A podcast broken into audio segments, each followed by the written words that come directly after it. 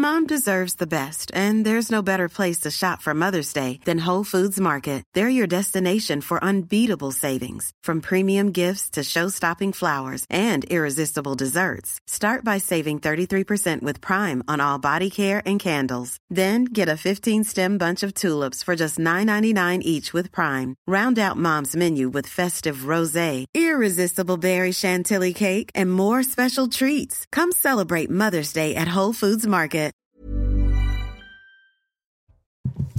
Bonjour, soyez les bienvenus, 12h, 12h30, c'est Midi News, je suis très heureux de vous retrouver, 1h30 de débat, de décryptage avec nos grands témoins du jour et de nombreux invités. Présentation de l'équipe dans quelques minutes, mais tout de suite, place à l'info et l'info c'est Audrey Berthaud. Bonjour Thierry, bonjour à tous. Emmanuel Macron est attendu euh, dans les prochaines minutes euh, dans euh, le Gard. Il doit préparer l'été après les immenses feux de forêt de l'année dernière. Il sera à la base aérienne de la sécurité civile de Nîmes. Florian Tardif, vous êtes sur place. Bonjour Florian. Emmanuel Macron va échanger avec l'ensemble des acteurs mobilisés sur le terrain, Florian. Oui, le président de la République est attendu ici sur cette base aérienne de Nîmes dans les toutes prochaines minutes. Il faut dire que euh, le bilan euh, des incendies de l'année dernière est terrible. 72 000 hectares euh, de forêt ont brûlé, 60 000 personnes ont dû être évacuées, 3 millions de tonnes de CO2, imaginez-vous bien, ont été relâchées dans l'atmosphère. C'est pour éviter qu'un tel scénario ne se reproduise cette année qu'il faut agir dès à présent. C'est le sens de la visite d'Emmanuel Macron aujourd'hui qui va venir constater ce qui a été mis en place depuis l'année dernière. Il y a eu des renforts euh, supplémentaires de euh, pompiers qui sont disponibles à présent sur l'ensemble du territoire national. La flotte nationale a également été renforcée. Neuf engins supplémentaires sont à présent disponibles pour lutter contre les incendies. Il y a eu un centre de coordination qui a été créé. Il est basé d'ailleurs ici à Nîmes où nous nous trouvons. Il y a cette météo également des feux qui sera disponible chaque jour pour pouvoir alerter la population sur les risques potentiels d'incendie. Le but, Audrey, euh, vous l'avez compris, c'est euh, d'agir le plus rapidement euh, possible pour pouvoir éteindre ces feux de forêt, car les professionnels ici nous l'ont dit, ce sont les dix premières minutes qui sont cruciales dans la lutte contre les incendies.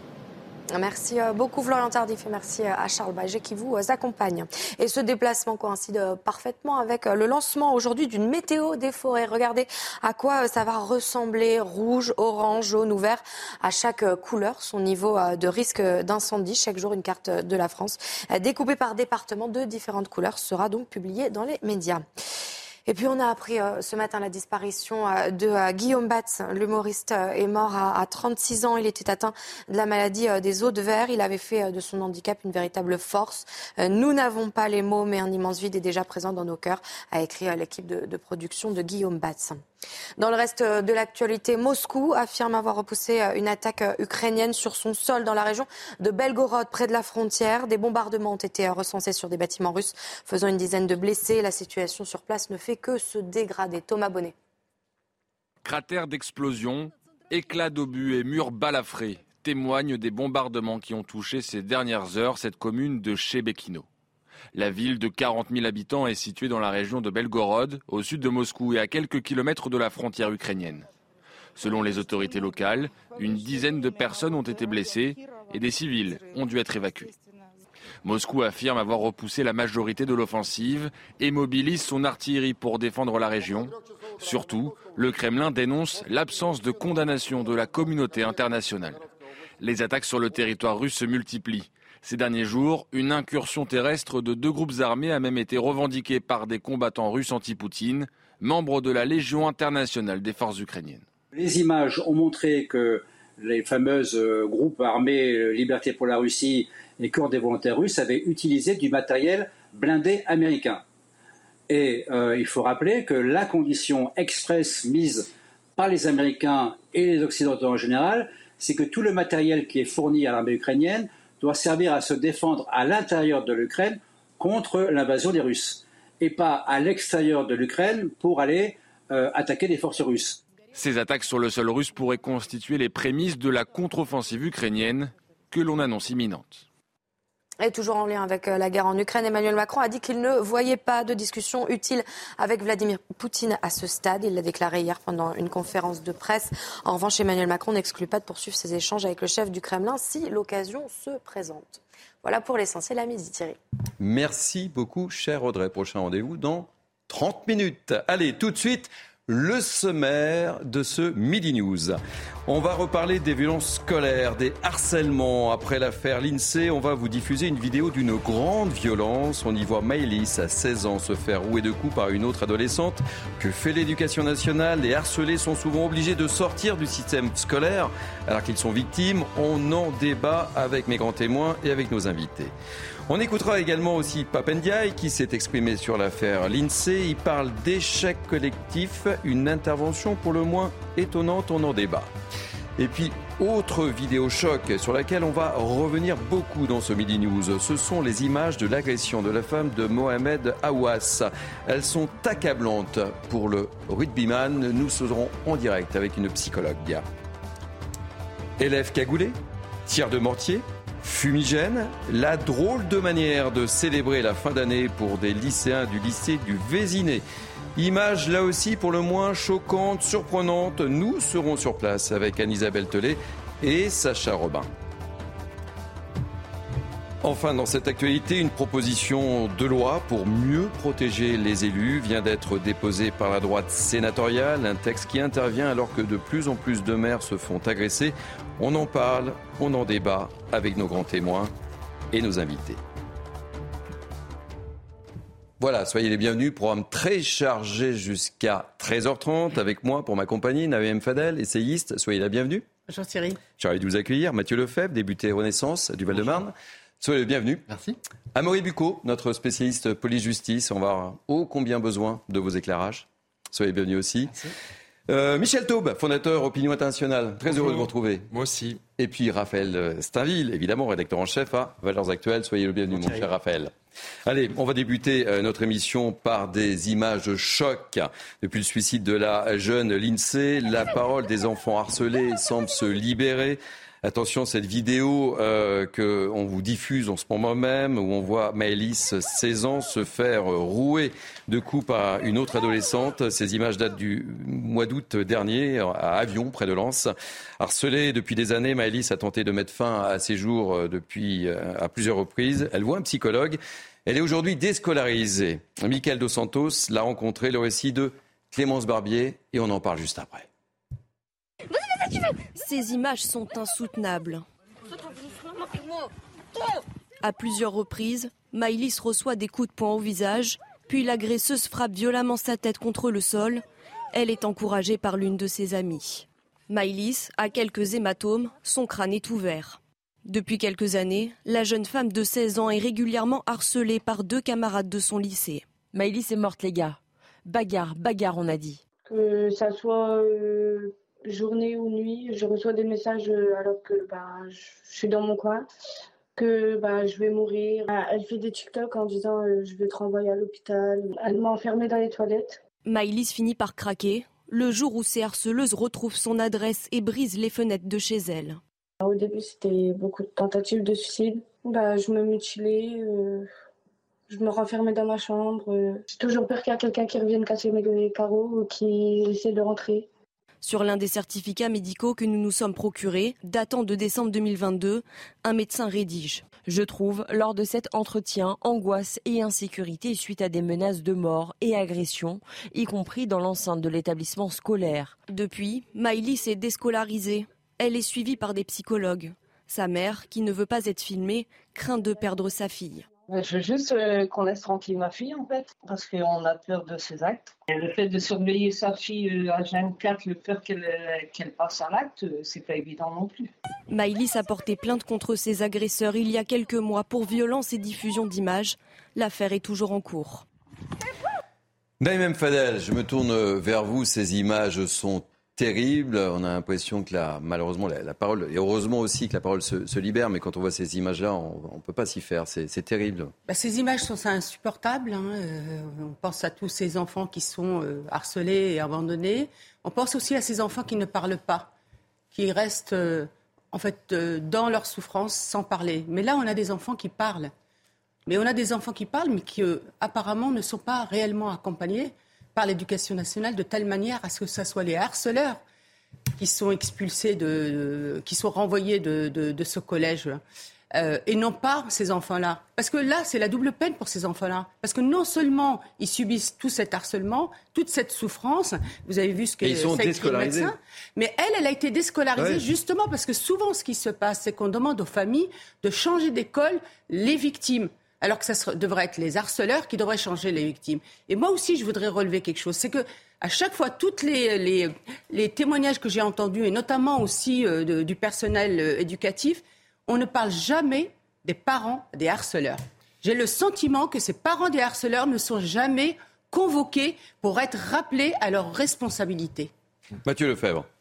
Les drames euh, qu'on a, vécus, euh, d'abord, euh, doivent nous appeler à la plus grande compassion à l'endroit des familles, des amis, mais aussi de la communauté éducative. Quand un enfant se suicide parce qu'il est victime de harcèlement, c'est toute la société qui a failli.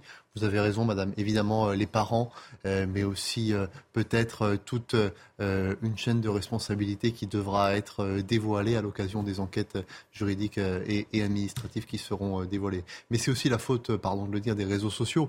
Euh, il y a des déchaînements de violence, on le voit euh, pour cette petite Lindsay, y compris après sa mort. Euh, les réseaux sociaux, disons-le très clairement, ne prennent pas la mesure du phénomène et ne réagissent pas comme il le faudrait. Il faut vraisemblablement qu'on aille beaucoup monsieur, plus loin. Monsieur le, député, monsieur le député, une question. Pourquoi est-ce que le ministre de l'Éducation nationale n'a pas encore porté plainte contre Facebook et Instagram, qui sont directement incriminés par la famille de, excusez-moi, de l'INSEE, et qui, elle, la famille, a porté plainte? Pourquoi le ministre ne le fait-il pas Pour être juste, il, en, en parlera. il en a parlé. non, mais ça, je me permets, quand vous êtes député pour l'instant, je me permets de le dire. Et j'en profite pour ajouter une chose, c'est que dans le témoignage de, de Maëlys, là, qu'on a entendu, il y a un rapport du centre médico-psychologique très intéressant qui alerte et qui dit qu'il y a que, que, que, cette jeune fille est en situation de, de très très grande souffrance. Mais je peux témoigner, je peux témoigner pour avoir enquêté, qu'il n'y a pas de coordination et d'échange entre d'une part une école, les services dans la société civile, euh, des centres médico-psychologiques, les éventuels médecins euh, d'un enfant qui, est en souffrance, les parents, il n'y a pas de coordination. Chacun est dans, j'ai envie de dire, sur son, sa ligne de, crête, chacun fait ce qu'il peut ou essaye de mettre sous le tapis, mais il n'y a pas d'échange.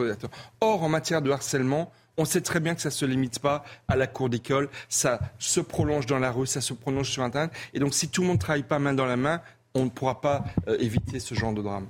Raphaël Stein, je vous donne la parole dans quelques instants, mais nous sommes en, direct avec euh, Laurence Collin, qui est proviseur du lycée des métiers Condorcet Arcachon et, secrétaire général adjoint du SNP-DEM. Euh, Laurence Collin, soyez la, la bienvenue. Comment réagissez-vous à ces scènes, à ces vidéos Racontez-moi. Euh, écoutez, on ne peut être que choqué d'avoir ces images. Euh, j'ai une pensée profonde pour la victime, pour sa famille. Et je suis aussi, je vais le dire clairement, euh, très choquée par, le, par les actes qui sont commis à ce moment-là et par le fait que d'autres personnes, sans doute des camarades, entre guillemets, puissent filmer et qu'à aucun moment personne n'intervienne pour aider cette jeune fille. Est-ce que vous avez été confronté à ce type de situation en tant que chef d'établissement, Laurence Collin? Alors bien sûr, on est tous confrontés un jour à, l'autre à une situation. D'abord parce que l'école regroupe des jeunes euh, qui passent une partie de leur journée ensemble et donc des relations qui peuvent être parfois compliquées.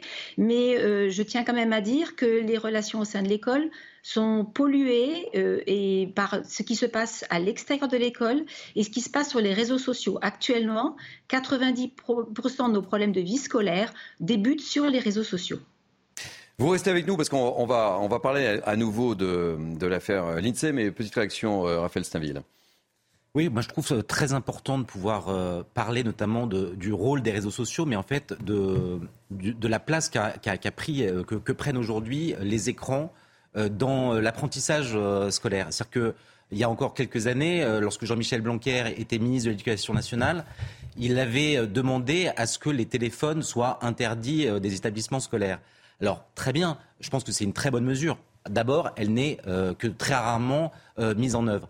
Mais là où c'est euh, très problématique, c'est que quand même des parents voudraient pour justement garantir le, bien-être de, leurs enfants, retarder le, plus loin possible l'âge auquel leurs enfants auront accès à un téléphone portable.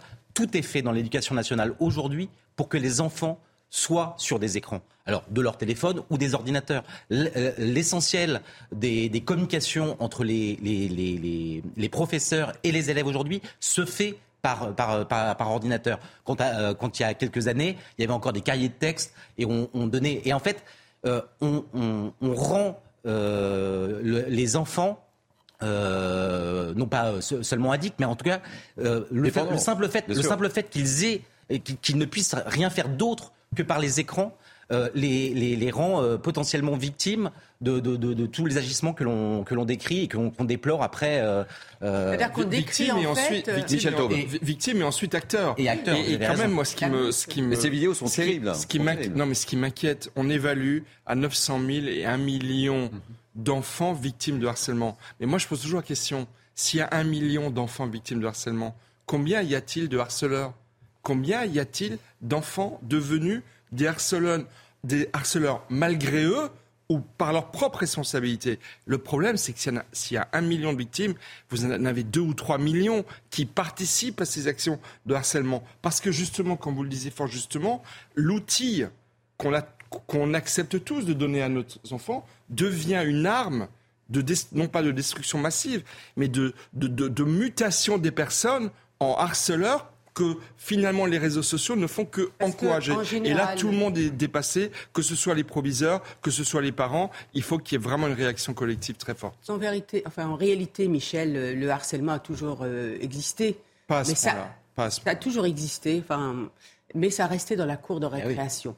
Et le problème là, c'est que c'est effectivement, ça dépasse le cadre de l'école et c'est amplifié effectivement par les réseaux sociaux et les smartphones. C'est pour ça que, que je, je rappelle euh, au rôle des parents, parce que comme vous venez de le dire, souvent les parents offrent un smartphone parce que de toute façon, comme tout le monde, tous les enfants en ont, en bah, c'est difficile que, le nôtre n'en ait pas. Euh, mais en même temps, c'est une manière aussi de les, comment dirais-je, qu'ils puissent s'appeler les parents, etc. C'est une manière aussi de sécuriser.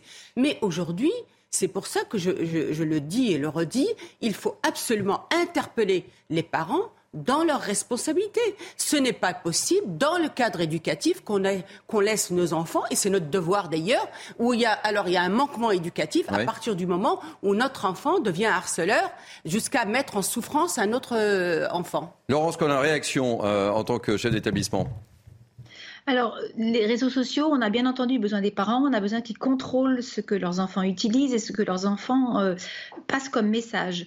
Euh, certains parents le font, pas forcément beaucoup, mais je pense que l'outil euh, n'empêche pas le contrôle. C'est un travail collectif. il faut quand même savoir qu'on est aussi souvent confronté au problème d'élèves sans doute harceleurs ou soupçonnés comme harceleurs qui n'utilisent pas leur téléphone portable parce que les parents contrôlent, mais le téléphone portable d'un autre camarade. Alors, je, vous garde encore avec nous parce que euh, je voudrais que vous réagissiez, ça va pas être simple non plus euh, pour vous, euh, mais euh, on va écouter Pape Ndiaye sur l'affaire l'INSEE qui s'est exprimé chez nos confrères de BFM hier soir à propos du, suicide de, de l'adolescente. Écoutez ce qu'il a, ce qu'il a dit, il parle d'échec collectif. On l'écoute. À l'évidence, il s'agit euh, d'un échec euh, collectif. Euh, la mort de l'INSEE, son suicide, c'est une tragédie. C'est une tragédie pour ses proches, c'est une tragédie pour l'éducation nationale et pour le pays comme le suicide de, n'importe quel jeune. Le repérage de la situation de violence et de harcèlement a été fait dans ce collège. Mais à l'évidence, on n'a pas été jusqu'au bout puisqu'on a abouti à une tragédie. Ça, l'enquête administrative va euh, le dire à l'évidence. Et puis, encore une fois, nous en tirerons les conclusions. Le dispositif lui-même donne de bons résultats en matière de repérage et de prise en charge, mais nous nous heurtons à des difficultés, en particulier la difficulté du cyberharcèlement dont je parlais à l'instant. Comment vous réagissez? Je ne vous demande pas de commenter, évidemment, puisque c'est votre ministre, mais quand il parle d'échec collectif, il y a quelque chose qui n'a pas fonctionné. On va écouter dans quelques instants le, euh, une réaction de, la maman de l'INSEE qui est, terrible. Alors, quand on parle de collectif, c'est ce qu'on disait tout à l'heure, le travail, il n'est pas pour l'école, il n'est pas uniquement pour la famille. Il faut absolument que tout le monde puisse travailler ensemble. Mais pour pouvoir intervenir sur le harcèlement, euh, il faut d'abord que le jeune parle. C'est-à-dire qu'assez souvent, euh, on n'est pas au courant, l'école n'est pas informée euh, avant qu'il ne soit trop tard. Et quand il y a un drame, c'est terrible pour tout le monde, y compris surtout pour la communauté éducative comme pour la famille. Alors justement, on va écouter la, maman de, de l'INSEE. Écoutez ses propos. J'ai tout essayé. J'ai tout fait. Et on n'a pas été aidé, on a été lâché complètement. Aucun soutien, ni avant, ni pendant et ni après. Aujourd'hui, on n'a eu aucun courrier de qui que ce soit par rapport à, à ce qui s'est passé euh, pour ma fille. Je voulais vous dire aussi que l'INSEE, euh, à un moment, elle était au collège et elle demandait de l'aide au directeur chose qu'elle a précisé aussi. Et que justement, euh, le directeur euh, lui a carrément dit euh, Écoute, tu m'embêtes avec tes bêtises, on n'a pas que ça à faire, ça reste entre nous. Il lui a totalement dit ça. Donc aujourd'hui, je demande, je remercie d'ailleurs toutes les personnes qui nous soutiennent, parce que vous êtes ma force aujourd'hui. Sans vous, je ne serais pas là. Je ne sais même pas où je serai d'ailleurs. Mais euh, je. Je ne sais plus. Elle me manque.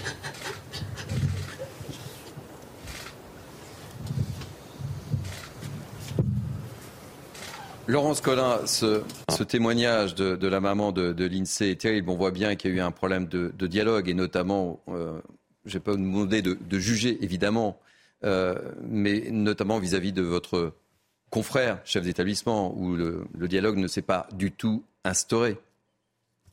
Alors, ce sont les paroles d'une mère euh, qui est atterrée, qui, est touchée au plus profond d'elle-même par ce qui s'est passé. Donc, je ne commenterai ni les paroles de la maman et je ne ferai absolument aucun commentaire sur mon collègue chef d'établissement. C'est pas à moi de le faire, c'est pas à moi de mener l'enquête. Mais je suis persuadée que des choses ont été faites dans l'établissement et qu'il faudra regarder l'ensemble de l'affaire et non pas seulement un côté. Mathieu euh, Lefebvre, une petite réaction. D'abord, je pense que personne ne peut s'imaginer la douleur de, cette famille et je voudrais avoir un message de, compassion à, leur endroit.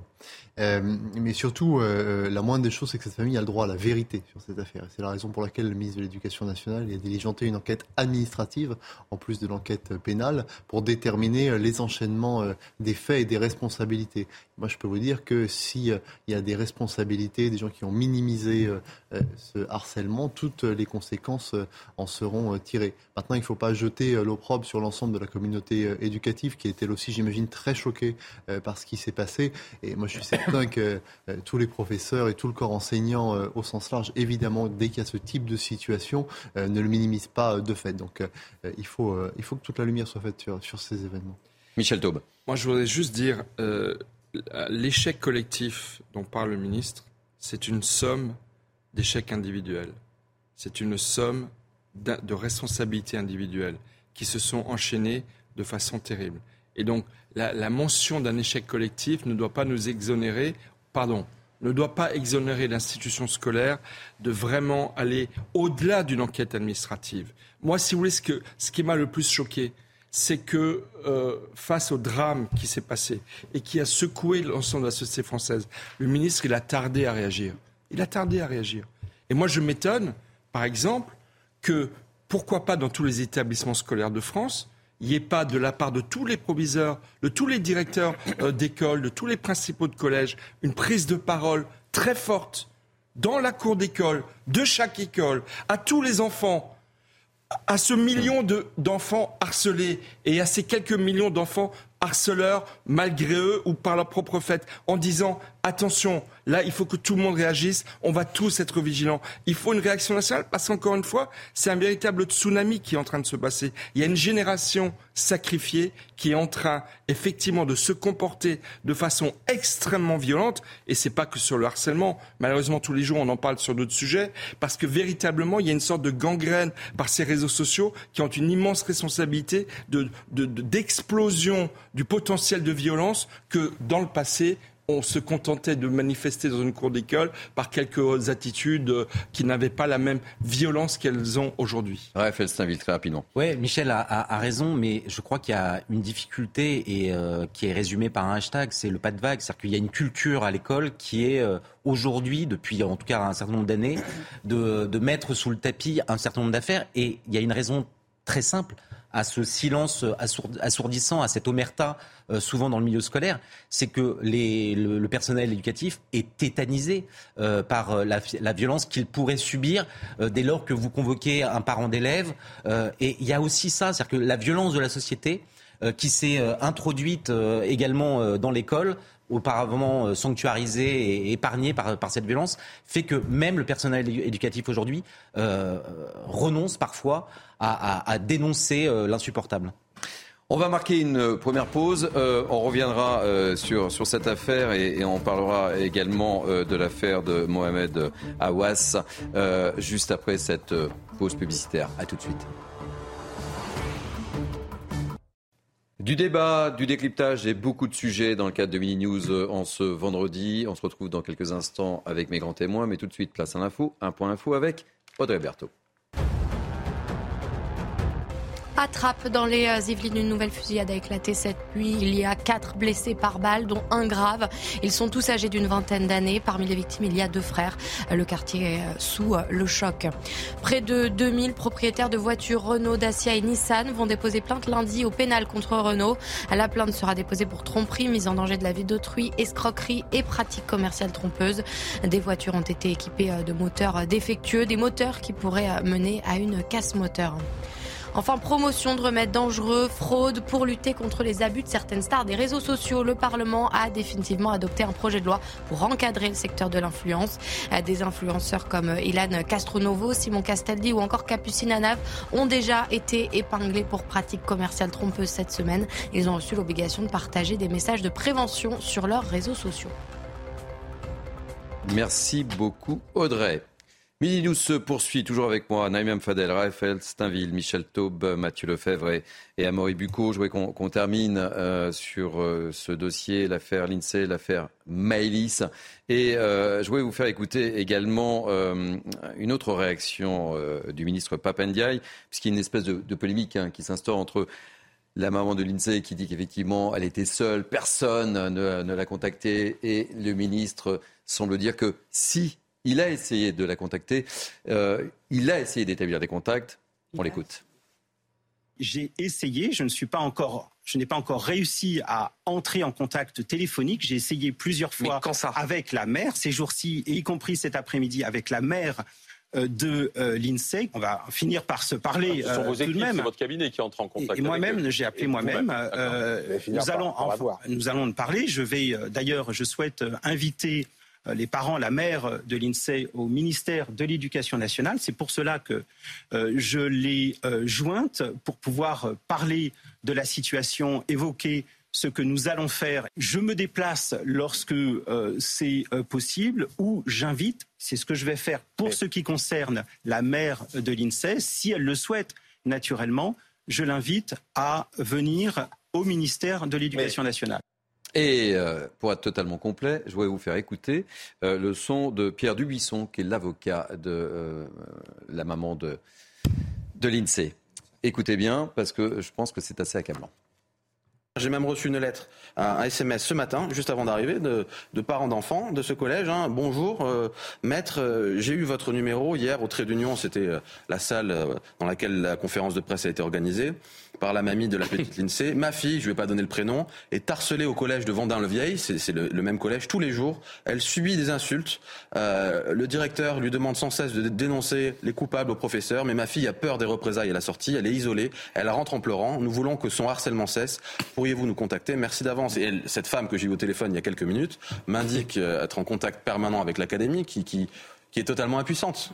Voilà, en gros le constat c'est qu'en fait il y a eu un contact, mais après la conférence de presse tenue hier, par la famille. Oui, apparemment, hier après-midi, cette, cette, malheureuse euh, l'INSEE est morte il y a trois semaines, c'est donné la mort il y a trois semaines, et le, ministre de l'Éducation nationale ne réagit qu'aujourd'hui ou oui, c'est terrible. C'est terrible. Euh, à croire que, le, que la culture du mensonge euh, est une marque de fabrique de la Macronie. Euh, souvenez-vous de Sibeth Ndiaye qui, qui, qui a assumé de mentir pour, pour, pour protéger le, président. Et là, nous avons le ministre, le ministre de l'Éducation nationale qui aujourd'hui, alors il est prudent, il dit j'ai essayé, euh, mais c'est tellement tard déjà, tellement tard.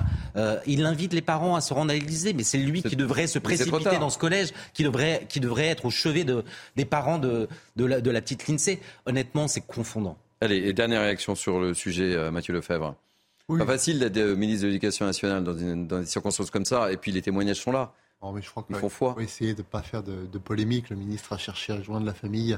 J'ai aucun doute, et personne ne peut douter euh, de l'intentionnalité du ministre euh, à l'endroit de la famille. En profiter pour dire que le mensonge est la marque de fabrique de la Macronie. Essayons d'éviter euh, ces polémiques sur un sujet qui devrait plutôt nous rassembler plutôt que nous diviser. Je crois que nous sommes aujourd'hui tous et tous aux côtés de la famille de l'INSEE. Est bien d'accord, Monsieur Ce type de drame ne se reproduise Mais ce que vous sous-entendez, c'est que la famille, elle aurait pu mentir, euh, le ministre aurait essayé de les joindre, et eux, euh, en fait, mentiraient en disant il n'a pas essayé de nous, euh, de, nous, joindre. Parce que j'ai écouté, moi, l'avocat, je crois que c'était ce matin, qui a dit clairement que non, qu'ils ont essayé, la, maman de l'INSEE a reçu un SMS seulement hier après-midi. C'est ça, Vous savez, moi je pense que, aussi ministre qu'on soit, on y gagne à être dans la sincérité. Ils pouvaient très bien venir et dire mea culpa. Effectivement, je ne les ai pas contactés, je dois les contacter. Ce qui s'est passé est un drame national parce qu'une petite fille s'est suicidée. Et moi, ce qui m'a gêné aussi hier, c'est quand il parle d'échec collectif. Moi, encore une fois, ça m'a fait penser, vous savez à quoi? À la secrétaire d'État aux familles, Georgina Dufoy, qui avait dit responsable mais pas coupable. C'est extrêmement grave de tenir des discours comme ça. C'est l'échec aujourd'hui du ministère de M. Euh, Papendai. Et il doit faire en sorte aujourd'hui que ça ne se renouvelle pas. Et qu'effectivement, cette petite fille qui l'a écrit dans la lettre, eh bien que son suicide ne soit pas en vain.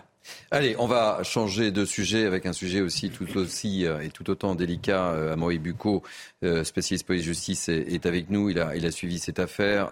J'aimerais vous faire agir. Ce sont ces images de l'agression de la femme du rugbyman Mohamed Awas. Elles sont terribles, elles accablent encore plus le rugbyman. Regardez-les sur cette vidéo de caméra de surveillance. On la femme entrer en courant dans un centre commercial poursuivie euh, par son mari. Lui fait une espèce, je sais pas, de, balayette. Euh, elle tombe par terre, protège son visage euh, de ses mains. Le rugbyman la, gifle. Ces, ces images sont terribles, Amaury. Oui, alors en fait, ces images, elles avaient été transmises à la police et à la justice. Donc, d'un point de vue, j'allais dire, de la justice, elle n'accable pas davantage euh, le joueur de, rugby. En là, on les a découverts depuis hier. Là, euh, c'est voilà, d'un point de vue médiatique. Je sais pas ce que vous en pensez. Et le grand public, effectivement, se rend compte de, ce qu'on a raconté avant sans avoir les images. Alors, ce qui est intéressant, c'est qu'en en fait, ça ne se limite pas qu'à cette séquence, puisqu'après, il l'a apparemment entraîné assez violemment jusqu'au sous-sol euh, du magasin, de, ce centre commercial pour l'emmener. Et c'est d'ailleurs, voyant la violence de ses agissements, mais aussi la manière dont il l'a ramené à sa voiture, que euh, des euh, témoins ont prévenu la police en pensant qu'il s'agissait d'un enlèvement et d'une séquestration. C'est pour vous dire, puisque la,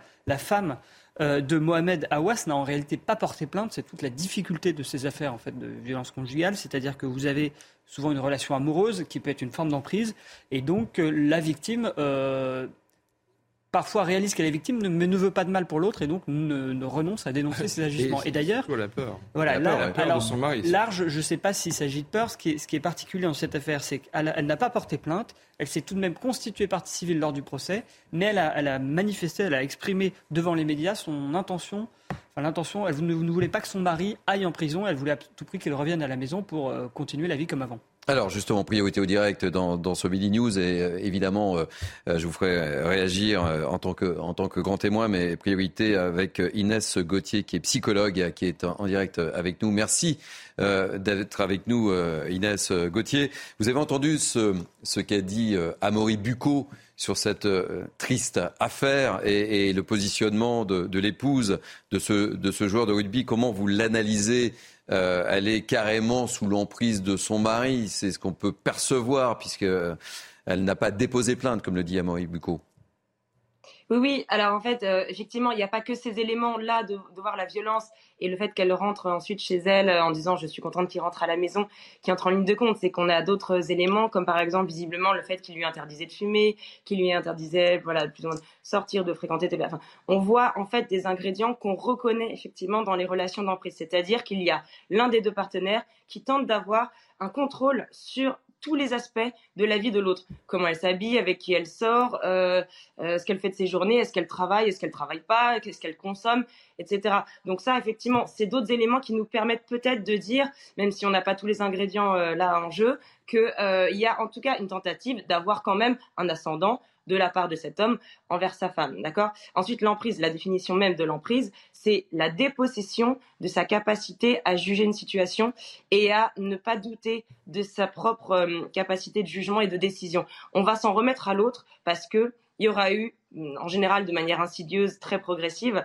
euh, une, un entachement de sa capacité de, de, jugement, de son estime de soi, et on se dit progressivement, euh, effectivement, je suis folle, ou euh, ce que je pense n'est pas pertinent, et puis peut-être que l'autre a raison, et puis quand il s'énerve, c'est parce que je le pousse à bout, etc. Et donc, si en plus, derrière, il y a une dépendance financière, il peut y avoir, voilà, tous ces éléments-là, en fait, qui euh, font dire que bah, la personne, lorsqu'elle prend des décisions, elle doute de ses décisions, ou elle peut tout simplement pas les prendre parce qu'elle se dit, si je m'en vais, ma situation sera pire que si je reste. Ça ne veut pas dire qu'elle a raison, mais elle se dit, je suis soulagée qu'il rentre à la maison ou que je rentre et qu'il soit là. Parce qu'en plus, on l'a vu, voilà, il fait 120 kilos, il rentre chez, eux le soir même. Qu'est-ce qu'elle va faire? Elle, elle, a peur des représailles, très certainement. Donc ça aussi, c'est un mécanisme de l'emprise, c'est-à-dire je n'ai pas la capacité de décider d'agir par moi-même parce que j'ai peur des conséquences. Ça va être pire si je suis à la rue, si je suis seule avec mes enfants, s'ils me demandent qu'est-ce que tu as fait à papa et que je dois me justifier et, euh, et si j'ai pas les moyens financiers, que je dois retrouver un boulot parce que j'avais pas le droit de travailler et que je galère et que j'y arrive pas,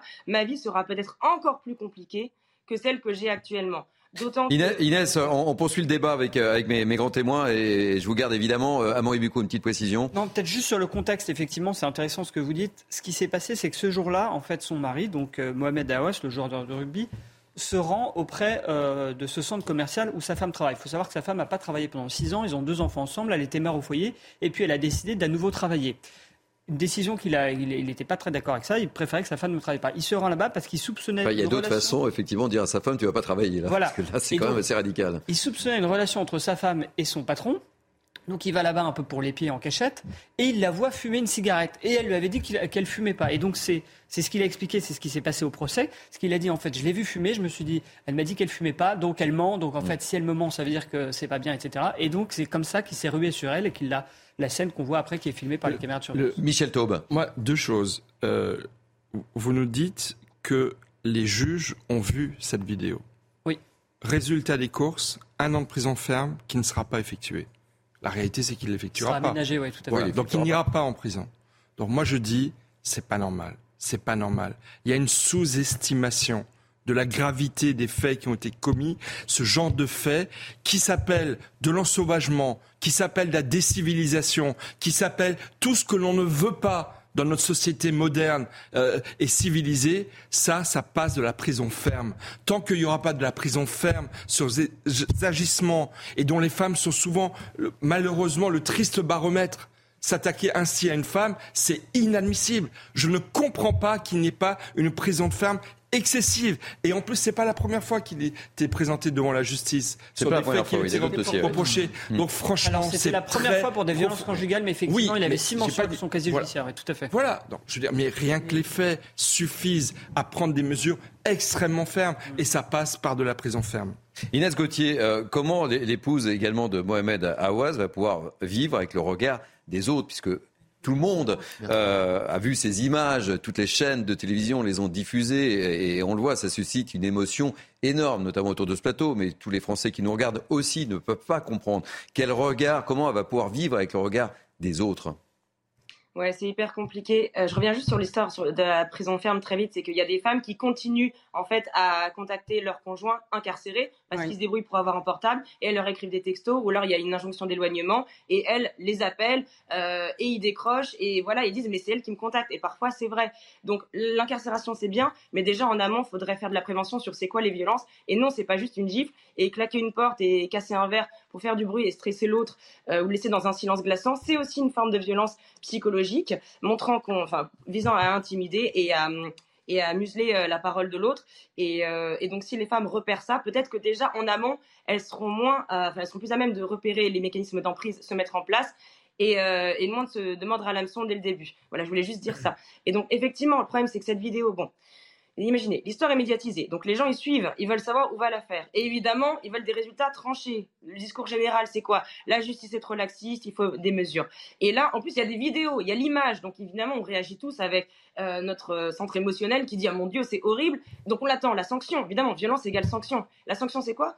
Ah bah il y en a pas. C'est comme ça que les gens la vivent. C'est bah voilà, il rentre chez lui, il s'en sort extrêmement bien. Ça fait paniquer les gens. C'est normal, ils se disent mais dans ce cas-là, qui prend soin, qui protège Les gens, on est tous en insécurité et la personne qui devrait elle-même dire je le quitte ne fuit pas. Et elle dit, elle est soulagée qu'ils reviennent. Donc, euh, oui, le bien, le mal, mmh. c'est trop nuancé. Parce qu'évidemment, on n'est pas dans l'intimité du couple et la, complexité, elle, de réflexion qu'elle peut avoir. Et, euh, et pour elle, c'est très compliqué parce que déjà, imaginez un couple lambda. On entend, voilà, ah, il l'a trompée toute sa vie, elle est au courant, et puis pourtant, elle reste avec lui, puis elle lui a fait deux enfants. Mais qu'est-ce qu'elle fait? Donc imaginez si en plus il y a de la violence, on comprend pas. Mais parce qu'en fait les mécanismes d'un couple et de l'attachement, alors si en plus il y a de l'emprise par-dessus où on n'est vraiment pas capable de partir parce qu'on est isolé, qu'on n'a plus de famille, qu'on s'est fâché avec tous ses amis, euh, qu'on n'a plus de travail, etc. Comme je le disais, c'est encore plus dur de partir. C'est plus complexe que juste euh, il y a un problème, on s'en va. Inès, Inès Gauthier, merci en tous les cas de, votre témoignage. Je rappelle que vous êtes psychologue. Merci beaucoup. Euh, un, mot juste très court. Ce qui est intéressant, c'est que comme il n'y aura pas en prison, effectivement pas de prison ferme, cette peine elle va être aménagée a priori avec un bracelet électronique et donc il aura obligation de rester chez lui à certaines heures, c'est-à-dire chez lui avec sa femme qui est aussi la victime de cette affaire. Allez, on va changer de, sujet. Euh, et c'est un sujet qui va vous faire agir, j'en suis euh, intimement persuadé. Élève cagoulé, je le disais, tir de mortier, fumigène. On va prendre la direction du lycée du Vésinet dans les Yvelines qui a été littéralement pris d'assaut. Regardez les images, ça se passe à l'intérieur à l'extérieur de l'établissement. Plusieurs centaines de lycéens fêtaient à leur manière la fin de l'année scolaire. Regardez ce sujet de Clémence Barbier. Et on sera en direct avec Anne-Isabelle Tollet et Sacha Robin, nos envoyés spéciaux. Des tirs de mortier et des fumigènes à l'intérieur du lycée du Vésinet dans les Yvelines. Ces élèves, la plupart en terminale, fêtent à leur manière la fin de l'année scolaire. Ces débordements ont eu lieu hier aux alentours de 10 heures lorsqu'un groupe d'élèves rejoints par d'autres camarades des communes voisines se forment près de l'établissement puis prennent d'assaut les couloirs et la cour. Des tirs de mortier d'artifice sont projetés par certains étudiants cagoulés. D'autres ont également déclenché l'alarme incendie. Des tables ont aussi été retournées. La police intervient dans la matinée, procède à l'évacuation des lieux. Le lycée est ensuite resté fermé toute la journée. Selon des lycéens rencontrés hier, d'autres manifestations similaires avec des tirs de mortier seraient prévues dans les prochains jours. Selon eux, les agitateurs seraient des jeunes de communes voisines. Même s'il reste rare, ce type d'incident s'est multiplié ces derniers mois dans les lycées d'Île-de-France. Allez, choses promises, on va retrouver tout de suite euh, Anne-Isabelle Tollet et, Sacha Robin. Euh, merci d'être avec nous, euh, chère Anne-Isabelle. Alors, les, cours ont, ont, été suspendus hier et ils auraient repris ce matin, hein, c'est ça? Oui, absolument Thierry, les cours ont repris ce matin et le calme est revenu d'ailleurs dans ce lycée Alain au Vésiné, euh, dans les euh, Yvelines, qui a connu euh, donc une situation inédite hier lors de la célèbre fête de fin d'année des terminales qui d'habitude c'est plutôt une bataille d'œufs et de farine mais cette fois-ci un cap a été franchi puisque des individus cagoulés se sont introduits dans l'établissement avec des mortiers et ont tiré des mortiers d'artifice dans les couloirs et dans les toilettes. Avec Sacha Robin, nous avons recueilli quelques témoignages d'élèves de terminale. Écoutez.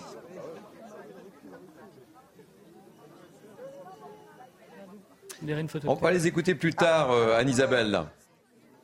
On va les, écouter, plus tard. Ce qu'on peut dire, c'est qu'ils ont quand même été surpris, étonnés, un peu choqués de l'ampleur que ça prend, parce que c'est vrai qu'on parle d'un lycée assiégé. Finalement, ils ont tendance à relativiser, même si euh, ils déplorent qu'il y ait pu avoir euh, ces tirs de mortier à l'intérieur de l'établissement, parce que là, c'était dangereux. Ce qu'on peut dire aussi après enquête, c'est qu'un individu cagoulé a été interpellé par la police.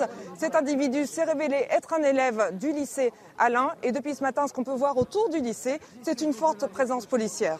Merci beaucoup, chère Anne-Isabelle Tollet. Je rappelle que vous êtes accompagnée par Sacha Robin. Et on va écouter justement euh, la réaction de, ces lycéens que vous avez interviewés euh, ce matin.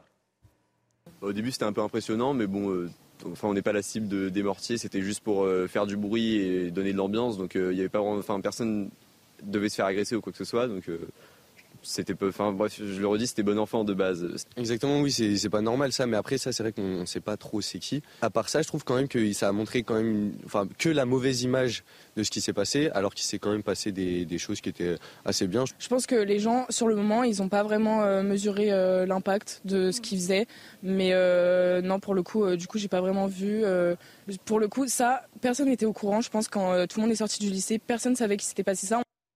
Raphaël Steinville, euh, quand on écoute euh, ces, étudiants, ces lycéens, le monde a bien changé. Hein. On n'est plus euh, fini la farine, fini tout ça là. Mais ça n'a pas l'air de les interpeller plus que ça en fait. C'est ça, qui est, ça qui est terrible quand on les écoute. C'est assez Mais non, mais que les, les, les, les traditionnels chahuts de fin d'année hmm. On les a connus, vous les avez connus. On les a tous euh, connus. mais c'est vrai qu'on voit qu'il y a un changement de nature. Ah bah oui. Et il y a une autre chose aussi qu'il faut souligner, c'est-à-dire que euh, visiblement, un certain nombre de, des jeunes qui ont agi dans cet établissement venaient de l'extérieur.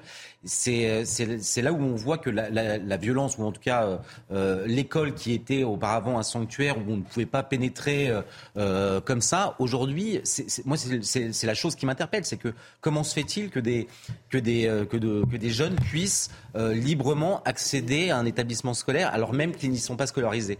Euh, ça, c'est quand même une interrogation qui, qui, euh, qui demande des, des réponses euh, du, du, du, proviseur et puis peut-être même de l'éducation nationale. Comment se fait-il qu'aujourd'hui, euh, de ce genre d'agissement soit, soit possible? Honnêtement, c'est inquiétant.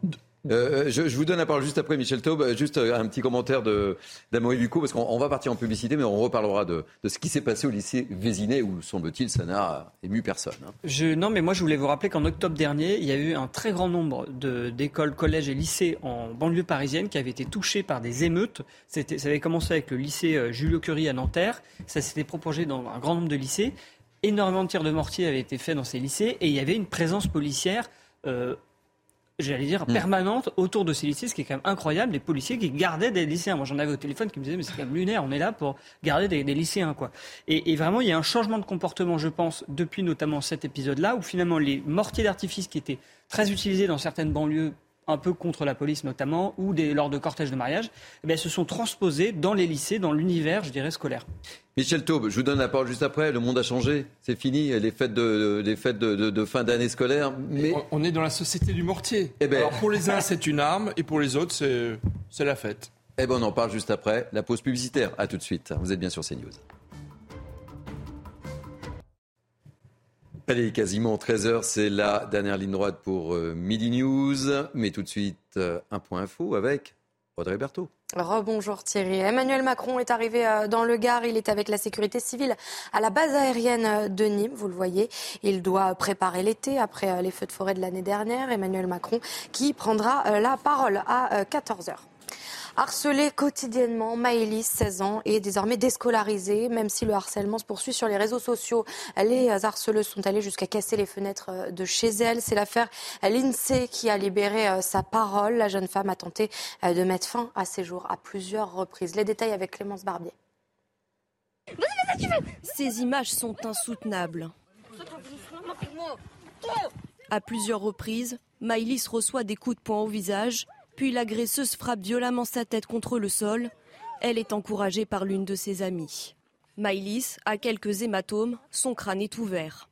Depuis quelques années, la jeune femme de 16 ans est régulièrement harcelée par deux camarades de son lycée. Maïlis est morte, les gars. Bagarre, bagarre, on a dit. Que ça soit euh, journée ou nuit, je reçois des messages euh, alors que bah, je suis dans mon coin que bah, je vais mourir. Ah, elle fait des TikTok en disant euh, je vais te renvoyer à l'hôpital. Elle m'a enfermée dans les toilettes. Maïlis finit par craquer le jour où ces harceleuses retrouvent son adresse et brisent les fenêtres de chez elle. Au début, c'était beaucoup de tentatives de suicide. Bah, je me mutilais, euh, je me renfermais dans ma chambre. Euh. J'ai toujours peur qu'il y ait quelqu'un qui revienne casser mes carreaux ou qui essaie de rentrer. Sur l'un des certificats médicaux que nous nous sommes procurés, datant de décembre 2022, un médecin rédige. Je trouve, lors de cet entretien, angoisse et insécurité suite à des menaces de mort et agressions, y compris dans l'enceinte de l'établissement scolaire. Depuis, Maïlis est déscolarisée. Elle est suivie par des psychologues. Sa mère, qui ne veut pas être filmée, craint de perdre sa fille. Je veux juste euh, qu'on laisse tranquille ma fille, en fait, parce qu'on a peur de ses actes. Et le fait de surveiller sa fille euh, à 24, le peur qu'elle qu'elle passe à l'acte, c'est pas évident non plus. Maïlis a porté plainte contre ses agresseurs il y a quelques mois pour violence et diffusion d'images. L'affaire est toujours en cours. Et le ministre euh, de l'Éducation a d'ailleurs réagi après le suicide de la petite Lindsay. C'est un échec collectif, a dit euh, Papendia hier euh, sur BFM. À l'évidence, il s'agit d'un échec collectif. La mort de Lindsay, son suicide, c'est une tragédie pour ses proches, pour l'éducation nationale et pour le pays, a témoigné donc le ministre. À Paris, un homme a été interpellé après une série d'incendies de voitures. Il serait le pyromane à l'origine de la vague de voitures incendiées depuis début mai. Dans la nuit de mercredi à jeudi, trois véhicules ont été incendiés, cinq autres ont été endommagés. Le suspect de 23 ans a été placé en garde à vue. 65 millions de Chinois pourraient être touchés par le Covid. C'est ce que révèle un expert euh, chinois. Selon lui, euh, le virus toucherait actuellement 40 millions de personnes par semaine dans l'ensemble du pays.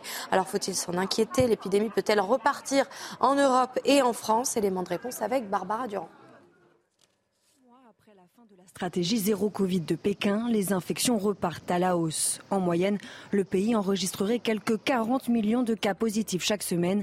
Une nouvelle vague épidémique alimentée par de multiples raisons. Le virus circule de façon endémique euh, sur la surface de la planète et de temps en temps, en fonction de l'immunité collective, euh, eh bien, il y a des épidémies qui reviennent. Une recrudescence des infections également portée par des sous-variants d'Omicron, plus précisément le variant XBB, aujourd'hui majoritaire dans le monde.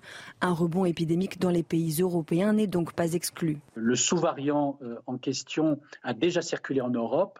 Il est donc euh, très peu probable qu'il y ait de conséquences graves en termes de morbimortalité pour la population générale. Néanmoins, les personnes les plus fragiles, les personnes les plus âgées, euh, les personnes immunodéprimées euh, eh bien, doivent être extrêmement vigilantes.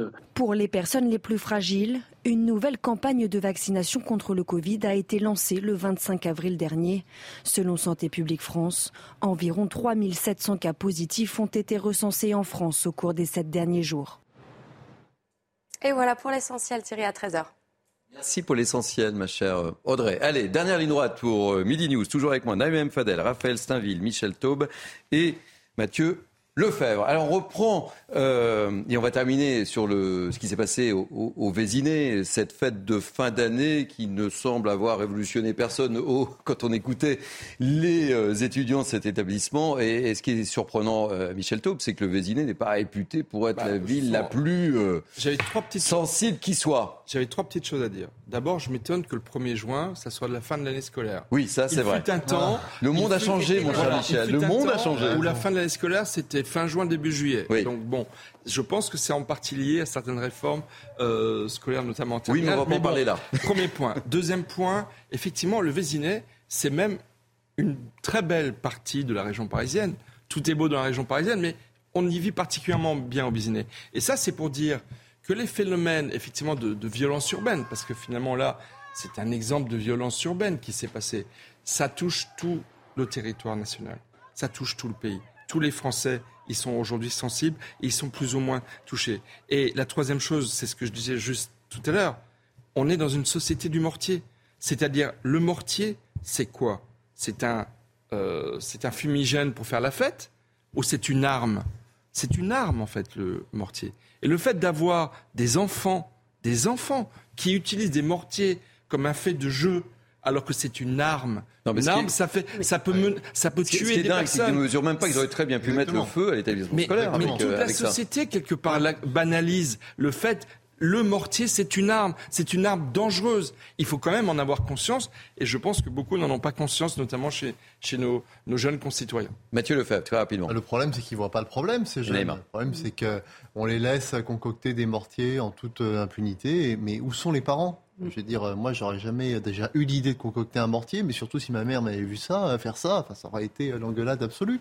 Donc, il faut évidemment le condamner. Et puis, il y a aussi quand même un discours de banalisation de la violence à destination de la jeunesse. Quand on les encourage à l'insurrection, quand on les encourage aux barricades, ben, je suis désolé, on est aussi un peu responsable de cette montée en tension dans la société. Mais, et on est, et le pire, c'est qu'on est au Vésiné. Hein, on n'est pas dans une commune sensible. Naïm Fadel, très rapidement. Je rejoins ce que vient de dire Monsieur Lefebvre par rapport à certains élus qui sont euh, irresponsables et qui, effectivement, euh, euh, notamment un certain député filles qui va dans les lycées pour appeler comme ça à l'insurrection.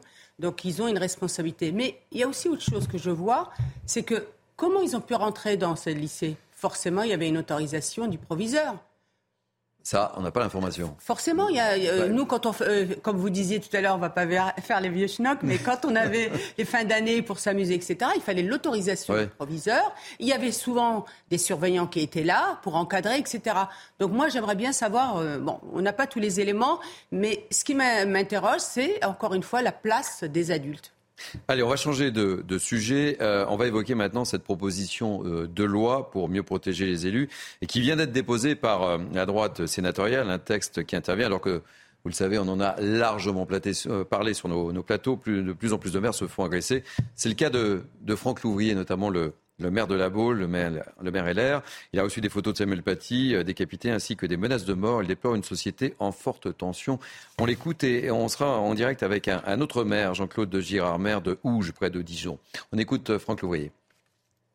Il est vrai que je n'avais jamais reçu euh, un acte, un coup de poing aussi fort. Quand vous voyez les photos de la tête décapitée de Samuel Paty, que je n'avais jamais bien évidemment vu euh, ni à la télé ni dans des documents. C'est vrai que c'est un choc et c'est a été envoyé, envoyé volontairement pour créer ce choc. Il n'y a rien de pire que le silence et qu'il faut justement jouer la transparence pour euh, combattre de telles ignominies. vous ne pouvez pas le faire dans l'ombre, il faut le mettre dans la lumière pour que les gens prennent conscience et pour qu'aussi, d'une façon ou d'une autre, ça fasse peur à ces émetteurs, à ceux qui envoient de tels courriers. Raphaël Staville, ça va dans le sens? En fait, euh, moi je suis, très partagé euh, sur, euh, sur ce genre de, nouvelles mesures où je comprends qu'il faille punir plus durement les, personnes qui s'attaqueraient à des représentants du peuple. mais que si on se contentait déjà d'appliquer la loi telle qu'elle est, le problème c'est que la plupart du temps, lorsque ces faits sont jugés, euh, les responsables euh, se voient écopent euh, de rappel, à, la loi. Donc déjà, moi, je, avant de de réagir euh, comme souvent ces derniers temps, où dès qu'il y a un fait divers ou une accumulation de faits divers qui deviennent des faits de société, on pond une nouvelle loi. Mais en fait, notre, notre code pénal euh, prévoit déjà un certain nombre de dispositions. Euh, après, c'est particulièrement grave. Je, je, quand je dis ça, c'est pas pour sous-estimer ce qui, ce, qui, ce qui se passe, ce qui se produit dans la société, où des, des maires aujourd'hui sont menacés de mort comme Franck Loubrier. C'est grave et, la situation est en train de nous échapper. Euh, la vérité. Michel Taube. deux choses, c'est que euh, effectivement, la loi n'est pas assez appliquée. La loi est déjà en place. Et notamment dans la loi, dans le code pénal, il y a des circonstances aggravantes lorsqu'on s'en prend à un représentant euh, de, l'autorité, que ce soit un maire, un policier, un sapeur-pompier, un enseignant. Donc même ce, ce motif de circonstances aggravantes est rarement pris en compte par les juges. C'est une réalité. Il y a des rappels à la loi, il y a des, peines de prison avec sursis, c'est rarissime quand on s'attaque à des élus. Et puis le deuxième point, je voulais dire, c'est que en France, on a des centaines de milliers de nos concitoyens qui sont élus municipaux. Il y a des maires, il y a des adjoints et il y a des conseillers municipaux. C'est un, un, des viviers de notre pays. 34 à 35 000 communes de France. Ça fait vraiment, c'est un des poumons de notre démocratie. Mais euh, dans un an, dans, deux ans, lorsqu'il va y avoir les élections municipales partout en France, combien d'élus municipaux ne se représenteront pas? Mais déjà, depuis 2020, 1200 élus ont démissionné. Exactement. Et il y a une véritable hémorragie qui se prépare. Donc, effectivement, il faut que la société réagisse très vite et qu'il n'y ait pas, et qu'effectivement, qu'il y ait une dureté dans les sanctions prises pour renvoyer à nos élus un message de soutien de la société pour les encourager à continuer à exercer ce très beau magistère qui est celui d'être maire. Alors justement, priorité au témoignage dans, dans News. Nous sommes avec Jean-Claude Girard, je vous le disais, maire de Houge, euh, près de, près de. Alors on a un petit problème d'image, mais on, entend bien. Euh, Jean-Claude Girard, vous êtes bien avec nous, Jean-Claude Girard? Oui, tout à fait. Bonjour à vous. Alors, euh, racontez-nous ce qui vous est arrivé. Vous, vous avez été victime d'une agression en 2021. Racontez-nous un petit peu ce qui vous est arrivé et ensuite, euh, je vous ferai réagir justement sur cette proposition de loi pour mieux vous protéger en tant que maire, en tant qu'élu. Effectivement, j'ai été euh, victime d'une agression il y a quasiment deux ans, jour pour jour, le 23 mai 2021 certains de mes, mes administrés m'avaient fait relever des, comportements extrêmement dangereux de quad ou de, de moto de cross sur le chemin de halage où euh, de nombreuses familles se, se promènent avec des, enfants. Et euh, lors d'une promenade euh, avec mon épouse, un, jour férié, bah, il est sorti du, chemin de halage un quad et j'étais présent. Donc j'ai demandé au pilote du quad de, s'arrêter, ce qu'il a fait assez facilement. Cependant, il n'y a pas eu d'échange du tout possible, hein, puisque je lui dit tout, tout simplement, mais faut pas rouler comme ça dans le village, c'est dangereux, il y a des enfants. La seule réponse que j'ai eue, c'est, mais quittez-toi pour me parler comme ça? Et euh, je lui dis, je suis le maire de la commune, responsable de la tranquillité publique. Et puis la seule réponse que j'ai eue, c'est euh, je descends, je te casse la gueule. Donc il y a vraiment, malgré que j'ai pu euh, en toute sérénité lui faire part de ma, fonction d'élu et de mes responsabilités, ça m'a pas du tout, n'a pas du tout pris en compte cet état de fait. Et puis, bah, pour faire plus rapidement, il a passé quelques appels les, témoins des joueurs de boules de la commune sont, venus euh, à mes côtés. Il y a eu des échanges et euh, il y a eu à ce moment-là, le, pilote du quad a passé deux appels téléphoniques et euh, je ne comprenais pas, en fait, j'ai pas pu comprendre la conversation. Et j'étais convaincu que, si vous voulez, le, la, la, confrontation était terminée puisque je l'ai raccompagné jusqu'au chemin de halage en lui disant bah écoute tu rentres chez toi par où tu es venu tranquillement puis on n'en parle plus à ce moment-là. J'ai vu arriver en face sur le chemin de halage un scooter avec un passager qui me semblait porter une barre de fer assez brillante mais pour moi j'étais convaincu que comme je le disais tout à l'heure que, l'affaire était terminée. Donc je suis redescendu tranquillement en direction des joueurs de boules. À ce moment-là face à moi il arrivé deux véhicules dont, sont descendus des jeunes. C'était environ six ou sept et qui, vociféraient. Et je leur ai dit, mais calmez-vous, qu'est-ce qui se passe? À ce moment-là, un, des jeunes a, fait, dit, faites-le faites -le taire celui-ci. J'ai pris, à ce moment-là, j'ai pris un coup, de, un coup de pied au niveau du thorax. Et un des jeunes qui était redescendu par l'arrière m'a donné un coup de barre de fer derrière la tête au niveau de la nuque. Ça aurait pu être un coup euh, qui me laisse paraplégique ou qui m'aurait pu d'ailleurs être fatal. Et à ce moment-là, j'ai perdu connaissance. Et que s'est-il passé pour vos agresseurs euh, alors, donc, il y a aussi, oui, il y a aussi un des témoins qui a été euh, sérieusement blessé, hein, puisqu'il a eu l'avant-bras fracturé par une matraque et le nez cassé. Le procès était programmé début mars 2023. Cependant, il y a eu une demande de report qui a été faite, puisque deux des avocats étaient retenus euh, en cour d'assises puisque donc il y a sept personnes qui sont mises en cause et sept prévenus. seuls deux, des, deux d'ailleurs des, auteurs présumés étaient présents et euh, le, procès donc euh, reporté en 5 décembre 2023.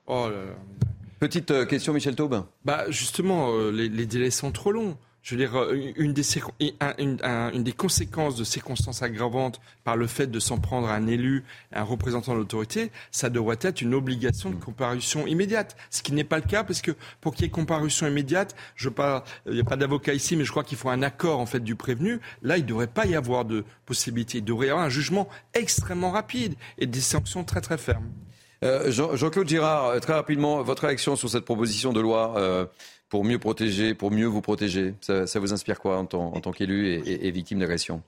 Moi, si vous voulez, je tenais à, avancer sur le fait aussi qu'il y a une, enquête de gendarmerie très poussée, que j'avais eu un soutien très rapide du, préfet et de nombreux administrés.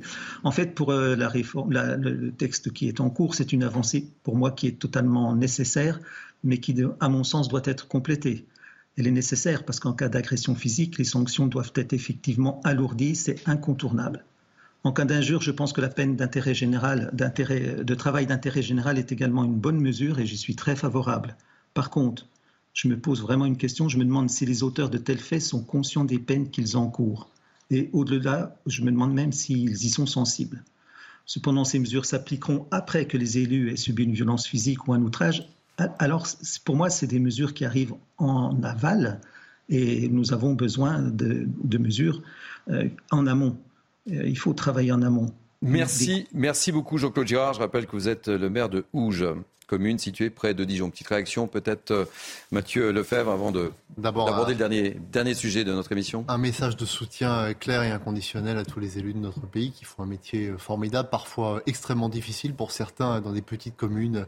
Ils ont une vie par ailleurs et la moindre des choses que l'on doit leur garantir, c'est évidemment leur sécurité. Et moi, je crois que renforcer les sanctions, c'est aussi un message de dissuasion très fort à l'endroit de, de, ceux qui souhaiteraient s'en prendre, s'en prendre à eux. Mais on voit bien qu'au travers des élus, il y a dans le fond une forme de crise de l'autorité dans ce pays. C'est euh, l'autorité qui est remise en cause, euh, alors même que euh, les maires sont élus et qu'ils sont incontestables de ce fait. Allez, dernier sujet, si vous voulez bien, parce que L'heure tourne très rapidement, il nous reste cinq minutes.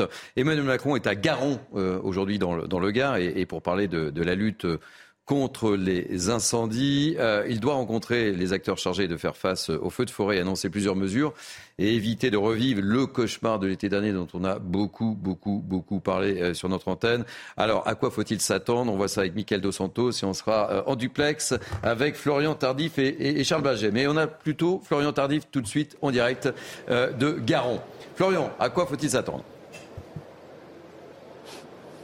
Écoutez, euh, le président de la République, pour l'instant, est en train d'échanger, justement, vous en parliez euh, à l'instant, avec euh, ces unités qui sont déployées un petit peu partout sur, sur le territoire pour pouvoir lutter contre ces incendies, ces incendies d'ampleur, puisqu'on va rappeler tout de même le, bilan dramatique de l'année dernière, 72 000 hectares de forêt qui sont partis en fumée, 60 000 personnes qui ont été évacuées, imaginez-vous bien, 3 millions de tonnes de, de CO2, c'est un désastre également écologique, qui ont été relâchés comme cela dans euh, l'atmosphère. Donc pourquoi le président de la République vient ici Tout simplement euh, pour constater ce qui a été mis en place depuis l'année dernière pour éviter euh, de revivre un scénario similaire cette année? Premièrement, il y a eu un renforcement du nombre d'engins disponibles, engins aériens sur l'ensemble du territoire national, renforcement également des unités mobiles. Je parle bien évidemment de pompiers. Il y a eu la création ici sur cette base aérienne donc de Nîmes d'un centre de coordination pour pouvoir piloter l'ensemble des euh, actions et notamment prépositionner en amont euh, euh, des, unités aériennes pour pouvoir agir le plus rapidement possible en cas de déclaration donc d'incendie on a vu notamment les, conséquences que ça avait pu avoir l'année dernière en Gironde. Il n'y avait pas d'engins prépositionnés dans, cette partie-là du, territoire. Donc c'est pour cela qu'il y a eu des, ajustements qui ont été opérés cette année. Et puis, dernière euh, chose qui a été euh, mise en œuvre et qui est d'ores et déjà disponible. On en parle euh, depuis hier. C'est cette météo des feux de forêt qui permettra à l'ensemble de la population d'être alertée en amont des risques potentiels d'incendie en fonction, bien évidemment, des circonstances météorologiques, en fonction donc de, ces circonstances-là. Donc vous voyez, on tente de s'adapter par rapport à, l'année dernière et, et, notamment à cette météorologie de plus en plus compliquée pour, pour ces sapeurs-pompiers qui luttent bien évidemment chaque année contre, ces incendies. Merci beaucoup Florian Tardif. Je rappelle que vous êtes euh, accompagné par le Charles Baget et vous intervenez depuis Garon. Euh, Mathieu euh, Lefebvre, c'est un sujet ô combien sensible. Hein. On, a, on a vu le, SES e des, sapeurs-pompiers l'été dernier. tout le monde s'en souvient avec le manque de moyens, certaines incohérences, etc. Le déplacement d'Emmanuel Macron est, très important aujourd'hui. Hein.